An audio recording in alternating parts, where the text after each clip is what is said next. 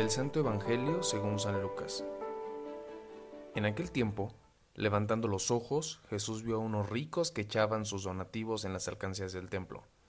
Vio también a una viuda pobre que echaba allí dos moneditas, y dijo, Yo les aseguro que esa pobre viuda ha dado más que todos, porque estos dan a Dios de lo que les sobra, pero ella, en su pobreza, ha dado todo lo que tenía para vivir.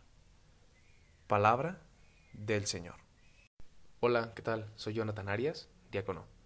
Iniciamos con la gracia de Dios una nueva semana, una nueva oportunidad, una posibilidad para descubrir a Dios, a nuestros hermanos, a nosotros mismos, para descubrirnos en nuestras decisiones, en la forma en que nos damos a los demás. En el Evangelio Jesús presenta dos modelos de compartir, los ricos y los pobres. Y alcanza a distinguir en esta pobre viuda y alcanza a distinguir en los ricos más que la cantidad, la calidad. La identidad y la situación con que nos damos a los demás. No es lo mismo dar con las necesidades bien cubiertas de lo que nos sobra, sino dar realmente de lo que tenemos para vivir.